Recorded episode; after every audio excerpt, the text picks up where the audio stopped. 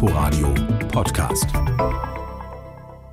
Mitten in der vierten Welle und mitten im Regierungswechsel beraten heute Bund und Länder wieder über die Corona-Lage. Erwartet werden neue Einschränkungen, vor allem für ungeimpfte. Der Unterricht an den Schulen soll so weit wie möglich aufrechterhalten werden, wenngleich manche Bundesländer die Weihnachtsferien vorziehen. Heinz-Peter Meidinger ist der Präsident des Deutschen Lehrerverbands. Grüße Sie, Herr Meidinger. Guten Morgen, hallo. Offene Schulen, vorgezogene Weihnachtsferien, was halten Sie davon? Ja, also natürlich ist unser Ziel, dass die Schulen äh, so lange wie möglich offen bleiben, äh, dass Präsenzunterricht äh, stattfindet. Und grundsätzlich halten wir beim Deutschen Lehrerverband jetzt äh, von vorgezogenen Ferien nichts. Das ist ja nichts anderes als eine Schulschließung und zwar eine generelle Schulschließung, übrigens dann auch ohne Distanzunterricht. Äh, also auch die Schülerinnen und Schüler profitieren da wenig davon.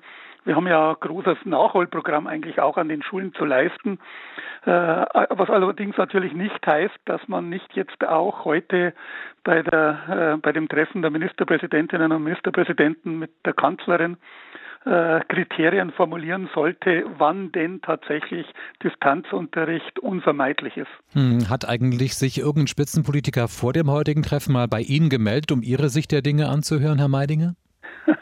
Äh, nein, äh, das äh, haben sie nicht. Also ich hoffe aber trotzdem, äh, dass sie genügend äh, Sachverstand äh, haben und auch genügend Expertinnen und Expertenrat haben, um hier Entscheidungen treffen zu können, die die Aussagen der Virologinnen und Virologen und des RKI sind ja eindeutig. Von bundesweit über 90.000 infizierten Schülern und 7.000 Lehrern ist aktuell zu lesen. Deckt sich das mit Ihren Zahlen? Und was sind das eigentlich für Arbeitsbedingungen fürs Lehrpersonal?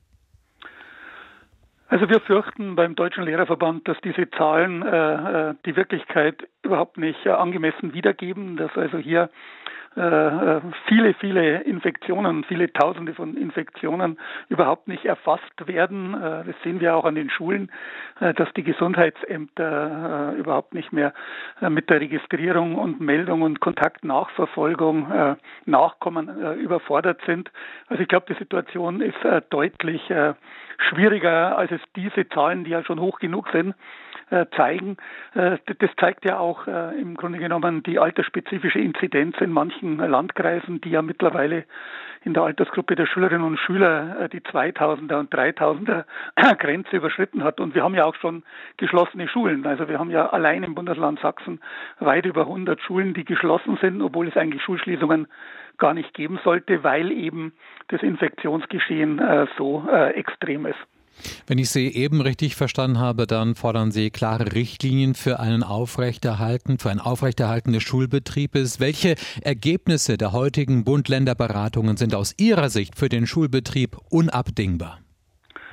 Also da gibt es eine ganze Menge. Das eine ist, äh, ich glaube, die Bundesländer, die bisher immer noch auf eine Maskenpflicht im Klassenzimmer verzichtet haben, sollten endlich nachziehen. Also da äh, ist ja auch eine klare Ansage äh, sozusagen bekannt geworden, dass das das Ziel ist, so eine Regelung zu treffen. Das Zweite ist, ich glaube schon, dass wir wieder so eine Art Orientierungsrahmen bräuchten, ab wann Distanzunterricht unvermeidlich ist. Sowas gab es ja mal in der damaligen Bundesinfektionsschutznotbremse, äh, dass man also einfach sagt, äh, wenn die Inzidenzen, was weiß ich, 2000, äh, 3000 überschreiten, ist eigentlich ein Schulbetrieb nicht mehr verantwortbar.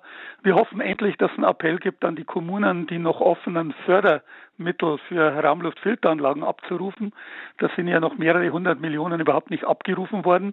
Und wir fordern eine klare Vorbereitung auf den 13.12. Da wird es ja die Zulassung des Impfstoffes auch für unter Zwölfjährige geben, äh, dass hier die Politik dann nicht überrascht ist und gegebenenfalls auch niedrigschwellige Impfangebote, also Impfbusse beispielsweise an Schulen einsetzt.